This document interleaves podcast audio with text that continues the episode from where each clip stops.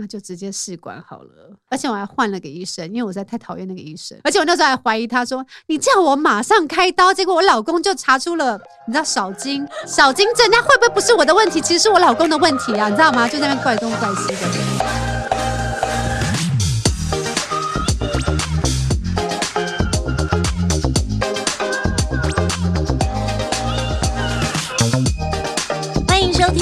真假我也行，我是田姐儿，我是小鱼儿。哦，我们今天这一集也有嘉宾哦。今天的我也行嘉宾呢，就是在上一集哦，他跟我们分享了什么才艺课都能上的那个妈妈哦。今天呢，我们要大开眼界。今天他要跟我们聊聊，在没有任何节目跟媒体上分享过的求子过程。哇哦，欢迎我们的今天的嘉宾。戴心怡，Hello，大家好，心怡又到现场了，对，又到现场了。今天我们要聊的是，哎、欸，真的，你从来都没有在任何地方讲过，哎，试管。其实你的儿子是那时候做试管，对不对？对。那你先跟我们分享一下，那时候怀孕，为了要怀孕，你离开了最喜欢的主播的工作，然后去养生、去备孕，你做了哪些努力啊？嗯，其实我那时候因为呃，我是播晚间，然后那时候因为东森财经台它是晚间跟夜间。主播，他们主播很少，嗯，所以我是播完晚间之后，我还要再留到十二点播夜间，播一点这样。然后我回去之后再卸妆干嘛就两点。可是那个时期期间其实持续蛮长一段时间的。所以也就是说，我结婚之后，我本来就想要怀孕嘛，因为我三十二岁才嫁，然后就希望可以赶在三十五岁之前，高龄产妇之前，赶快生完两胎，然后就离开现场。好拼哦！没办法，事与愿违，很糟。所以呢，我呃就等了两年，然后发现其实好像也没有什么进展。然后因为就是那个时间关系，可能跟老公刚好错开，然后我们就我等了两年之后，我终于觉得我不要再等下去了，因为中间也试了中医，那中医还有。一个给我一给我一个超奇怪的器具，说什么要熏肚脐的一个器具，熏有有有有有自己熏啊，自己熏啊，熏吗？没有，他帮他在现场，他教我怎么熏，然后之后就要每天回家自己熏。你老公没有觉得你很奇怪？我我觉得超怪，他就说你哎，你在挖什么？你知道不是我去找，是因为我一个朋友，他就是他说他就是因为这样而一举得子了，然后我就想说，哎，那我也试试看好了。嗯，他就很很热心的建议我去弄，就当然就是也要吃一点药啊，然后也是要用那个熏气啊，然后还是没烧没死。嗯、对，然后后来我也是看了西医，我就想说，如果说再这样蹉跎下去的话，可能就四十了，是不是？所以我在 想说，那就赶快先就试试看用人工的方式好了。我原本是先想说人工，因为那个医生说你还没有，对，他说其实就用人工就好，因为其实那个价钱是有差的。对，像人工就是呃五万嘛。然后试管一次就是十五万，哦，但我听说在美国试管是一百万台币，哇，落差这么大。只是台湾是呃法律规定说你不能选男选女，嗯、但是美国就是你可以选，看你想要男生还是女生这样子。哦，难怪。好，所以你也去问了人工，对，先做了人工，做了几次？我做人工，我记得我现在有点忘记，我觉得我好像是做一次。但是我觉得我找错医生，像很多求子的，就是妈妈都知道，就是你要做人工或试管的话，你的你的频率要跟医生是对的频率，好像比较容易中。我知道这好像蛮迷信的，对。可是我觉得真的有这样的一个感觉，嗯、所以你有拿他的八字对啊？你怎么知道你跟他？对啊，就是你跟他的 痛调，你觉得？我没有很喜欢这个医生这样子。Oh. 那其实我原本先去检查的时候，我是先检查说我到底有没有什么问题呀、啊？对。然后那个西医就跟我讲说，我还找那边那个时候是好像就权威那个地方的权威。然后那个医生就跟我讲说，就看一看哦，两分钟看完以后，然后看了一下报告，他就说你你就是那个啊，子宫内膜异位症啊。然后反正他就是有检查一下，然后说子宫内膜异位啊，然后好像卵巢旁边有一些又就肿这样。然后他就说，那你就是要开刀。我记得那天是星期五。然后他就说：“你星期一来开刀。”我说：“啊，星期一？今天不就星期五了吗？”，他说：“对啊，星期一开刀。你不是想要赶快解决这个问题吗？那就赶快啊。”嗯。然后我就乖乖听话。你看我多想要生小孩，真的。然后我就说：“好，我就来开刀吧。”赶快把房子弄好。对。然后我就先去弄掉。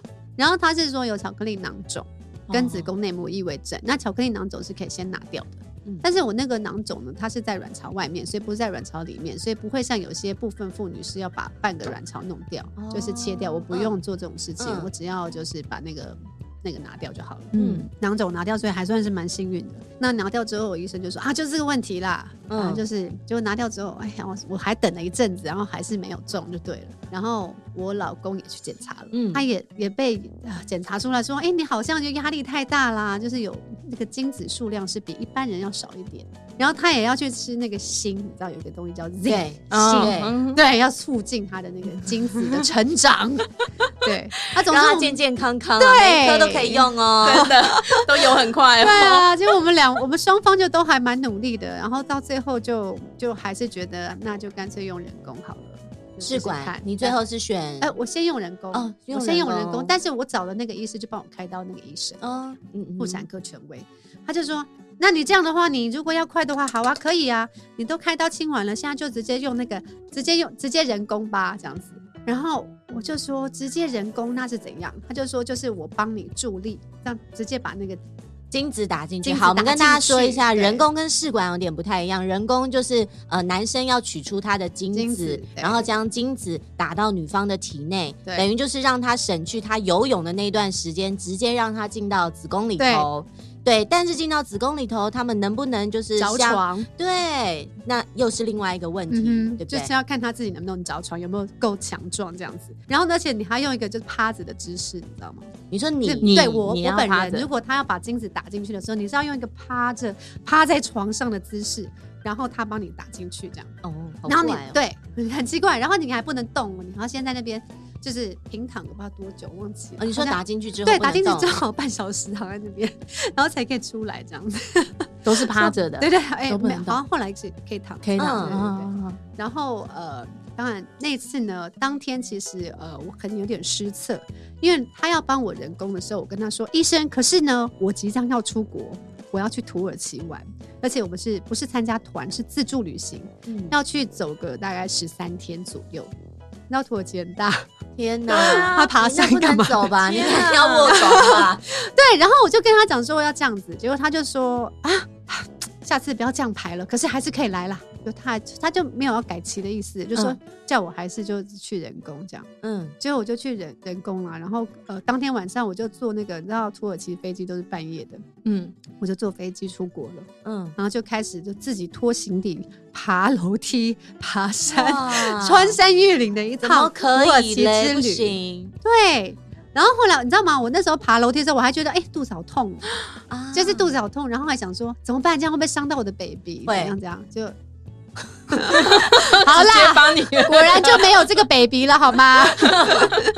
那当然回来就没有成功嘛，对不对？嗯、然后我还一再的小小心，想让人家去土耳其浴，我也没有去土耳其浴。我想说就是要、哦、要小心，对结果当然就还是没有。然后我就觉得我找错医师了，就是一切都太仓促了。嗯、就是他叫我干嘛我就干嘛，然后我觉得他态度就是那种觉得我老大，你就是要听我的，啊，你都想要怀孕了，就是拖蹉跎到现在了，那我要帮你快，你还不要，对不对，对？然后但是我就有点担心，因为后来我上网查了一下，我又上网查了，然后发现网友呢一致的呃说法都是说，你如果打了人工或是试管，你就是要卧床啊，嗯，就卧床比较容易让那个 baby 着床着床，啊、因为它会有比较安稳的一个环境生长，对，对。然后但但是我当天晚上就就是你知道奔波，开始奔波两周，然后我就回来，当然就是没有成功嘛，对对。那所以那次就这样就算了，然后之后我就想说，那就直接试管好了。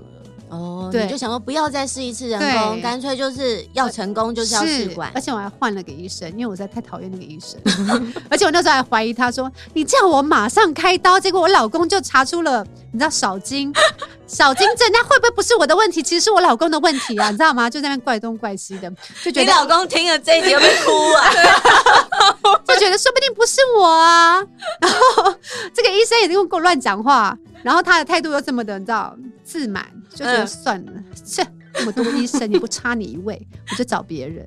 我就找到一个温文儒雅的荣总的医师，姓 李。你刚才把名字讲出来，李医师，李医师，好感谢你哦。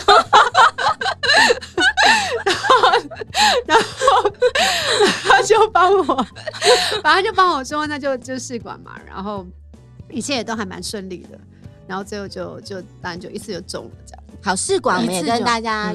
解释一下，对对，试管应该就是女生的卵子还有男生的精子都取出来，是，然后让它在外面，我们叫所谓的体外受精，体外受精，然后就等于把它们结合，就成为一个胚胎。确定结合成胚胎，可能让它胚胎放在那边三天五天，然后再将这个胚胎打入体内，打入女生的体内，那它成功几率就会非常的高。对，所以相对费用也会很高。对，可是其实我觉得，你看 人工是五万，试管十五万，其实没有差那么多。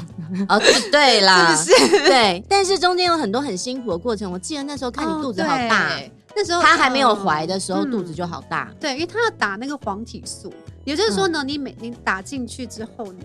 啊，对对对，好像你先取卵的时候，然后你要常常每天在你的肚子里面打针，然后你要自己打，对，你要混合一些液体，然后自己打进去你的肚子。那好像我我有点小腹，所以你这样挤一团肉这样吃，其实还好，我觉得没有很痛。但是呢，我那时候呢，就旁边的人看都觉得哇，好辛苦，我要自己在那边打针，然后而且一天要打好几次，我记得好像一天三次还是几次？三次，对。还是两次，我有点忘记了，时间有点久远。嗯，然后那时候我妈妈跟我婆婆啊，然后或是我老公有时候看到就说，他他吃完饭他要去打针，这样，然后就觉得我好辛苦，然后我就也顺势的觉得自己好像也蛮辛苦的，但其实真的没有那么辛苦。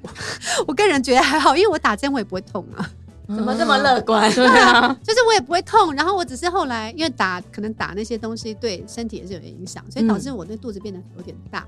然后大家都以为说，哎、欸，你是不是有有怀孕了？但其实不是，好像就是黄体素造成的一些一些现象状况、一些反应。那还有什么样反应吗？就是如果说在做这个那个试管的时候，对。哦，就是你那时候要取卵子的时候是全身麻醉帮你取卵子，所以你有点像就是手术，然后你要全麻，然后进去要帮你取卵子，然后你再出来，然后那个等待时间我觉得也蛮煎熬的。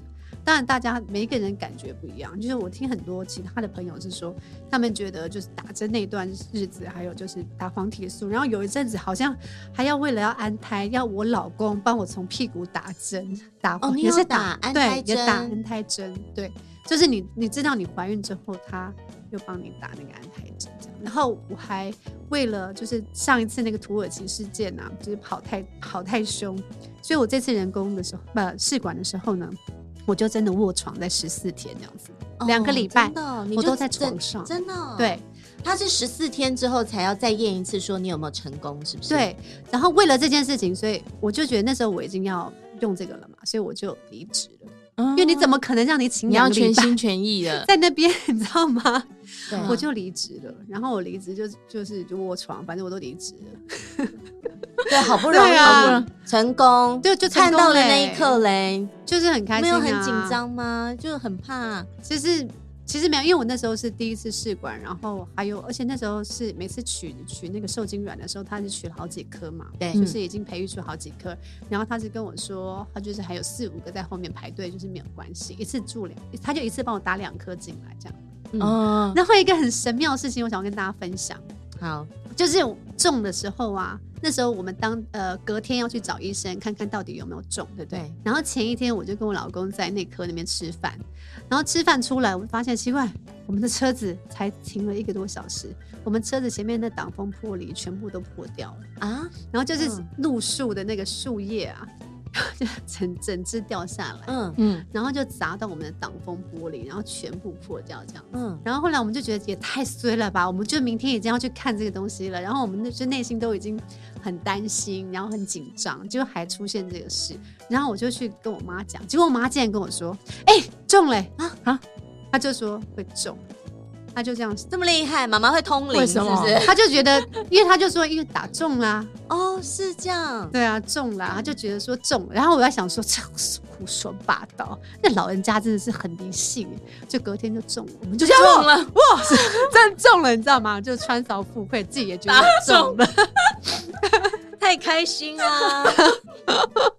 但是你好像本来还要想要再做第二个，对不对？对，我原本是，但我就是计划中希望我可以有呃，就两个小孩这样子，不管是男生女生。然后呃，我那时候儿子一岁多的时候，我们有回去医院找之前帮我拿试管的那个做试管的那个医师，然后就问他说：“那我什么时候可以来做第二个小孩？”嗯，然后他就说：“你的你的那个受精卵都在这边啊，所以你随时你准备好了就来吧。”然后我就还耐心跟我老公讲说，我们还没准备好，再等一下就好了。因为就是一个那时候新手妈妈还是有点手忙脚乱的，虽然已经一年了，然后就想说再缓缓。结果我们就带着我们的小孩去那个去奥地利跟德国玩，就是 就就很美的地方，对，要去一个很美的地方哦。然后还跟我婆婆还有我妈就一起，浪漫，对。还没有，不是只有我们三个，就是还跟我们就双方的妈妈一起去玩。结果后来呃玩回来之后，我们其实当中都是有避孕的。结果玩回来之后，我就觉得我那时候月经应该要来，就觉得奇怪，怎么好像晚了几天？嗯，因为我月经很准，神准无比。然后就觉得已经晚了七天了，就有点点太晚。然后我就想说，要不要就验孕一下？就嗯，好像有淡淡的淡淡的两条，然后我就不确定。那、嗯、我等了十天，真的是没有。呃，没有月经来，嗯、我就去医院检查，他就说，哎、欸，对，已经就是中了，对。哇，然后我就觉得怎么可能？对，到底是哪哪里来的小孩？不是避孕了吗？对，然后就是可能就冥冥之中吧，所以就也没有去取我在医院的受精卵。有没有人要帮我生？哦还有两个，他在医院还有两个 小孩，而且不知道该怎么该怎么办呢？他们他很头大，有人要领吗？对，所以那怎么办？你还会想要在第三个？嗯、没有哎、欸，其实我我真的非常喜欢小孩，所以假设我今天年轻五岁的话，我就我就去取回来了。可是已经不年轻了，就觉得算了。虽然很喜欢小孩子，就。觉得有点体力也不堪负荷，而且那个资源也会被分散掉。嗯嗯，所以就不要第三个，就可能就不要。但是你知道吗？就是妈妈都会想很多，就觉得说，哎、欸，如果有个万一的话，是不是会怎么样？对。然后，然后我最近还跟我老公讨论说，到底，因为其实他冷冻到现在还在那里，我老公就说，到底要不要就是继续把他把他们两个解冻，就是不是 继续放在那边，还是就是那个销毁？因为医院是说，如果你没有继续付那个冷冻的费用的话。一年是一万块嘛，就是看要不要销毁这样。然后我就说，我觉得好像就是就先不要这样子。然后我老公就又有点舍不得，就说真的，就是老公舍不得，他有点舍不得。他说真的，像你说的，就是我们之前就是冷冻的原因，是因为想说就是会不会有个万一这样子啊？对对。然后我们就会很很受伤啊，就觉得因为很多事件啦，意外事件太多了。对啊，然后我们又这么喜欢小朋友，对。真的，你说你说那个事件之前赵小乔的那个事情也让大家对啊对啊很关注，所以我们就会看得很难过啊。对对，所以就想说，那要不要到底要不要把它留下来？我们现在还没有一个结论，还没有还没有一个。哎，但是也有很多网络的上面很多人在讨论啊，有关那个自然的自然产的小朋友，应该说自然受孕的小朋友跟这个。体外受精对结合的小朋友，有些人就说：“哎、欸，那你们精子卵子都挑过啊，是不是品质比较好？那我们这种自然比较聪明受孕，对啊，有吗？学霸，我我觉得没有、啊、都是自己的卵子，都是自己的基因，每一个都很强啊。对，因为心仪的等于一个就是人工的，一个就是自然的。拜托，妹妹聪明的跟什么一样？对，他们家妹妹又会 唱歌跳舞，妹妹很精哎、欸。对，我觉得，而且这最强的那个精子才可以冲进去啊。”入的那个早被淘汰了，受孕的对呀，也对耶，是不是？没想到，或者怎么跑了进去？对，他就是精英部队才进得去。你看，避孕都跑进去了，多强啊！以后就海军陆战队了。所以不要再乱讲这种话，对不对？之前很多人有说，像范范的小朋友也是人工的嘛，所以就有网友就在说啊，你们都对酸民闭嘴了，不要盲信这种谣言。真的，哎，那心仪最近到底在忙什么？最近忙小孩啊？对呀，很少看到你在上通告。哎，之前其实还有在主持活动啊，然后上通告。现在，哎，你知道我我之前就是有上一个节目的时候，我小孩就会说：“妈妈陪我们，你为什么要去上班？你要陪我们呢？”然后，等下是 哥哥还是妹妹？妹妹，妹妹，妹妹，对。然后妹妹就是非常非常黏。然后有时候还会上演那个生离死别的哭泣这样的戏码，你知道吗？每次我出去都在叫妈妈，然后我就觉得我到底是 是在唱歌剧吧？然后说妈妈，我跟你去。我说不行，妈妈不能带你去，那是工作的地方。我会乖乖，好像 演戏哦。你可以送他去演戏了，真的。我想说怎么办？然后就是。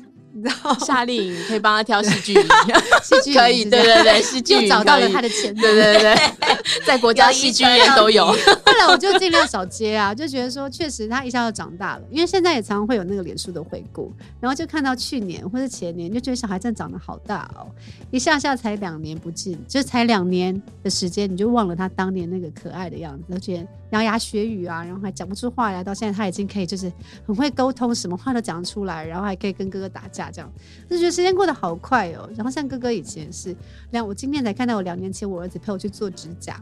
他把他的那个脚也放在那个指甲机、哦、那个水里面，你知道吗？嗯、你就觉得哇，可爱，好可爱哦。然后现在哥哥已经是那种有了朋友就不要妈妈的五岁男孩了，也太早了吧？有点早，还有女儿陪啊，做指甲就女儿陪啦，逛街就女儿陪。对啊，可是就是觉得说哇，真的要好好把握。然后反正我也之前就离职了嘛，也只是就是偶尔接通通告，嗯，然后就觉得也没有必要。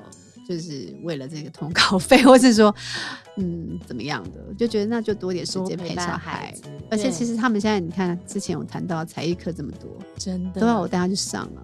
哪有？对对对呀，你每天都在接送。对啊，就带他去上这个，带他去上那个。然后如果说请，呃，就是婆婆或妈妈来帮忙的话，又觉得他们会不会不知道什么什么什么的，就是会妈妈有很多很多的担心，然后又觉得一直麻烦别人，好像也也不需要，对啊。自己带最好，是很棒哎。那最后呢，我们有一个生活的小智慧要来分享，是因为哎，刚刚心仪都讲到了，其实做人工或是试管，其实其实很长的要进出医院嘛。嗯，那我们来分享一下呢，漂白水。其实我们常蛮常在医院闻到漂白水的味道，对啊，就那个厕所都是消毒，对啊，消毒的味道。那其实，在家里头呢，漂白水的用途也很大哦。心仪也要跟我们分享一下，说，比如说像在扫厕所或是在扫外面。浴室之外的地方，这个漂白水的比例可以怎么使用呢？好，其实漂白水可以用在那个浴室的清洁，尤其是那个霉菌的清洁、去霉。那你在浴室或者厨房那种污垢比较多的地方啊，那漂白水的比例就要比较重，是一比一比十。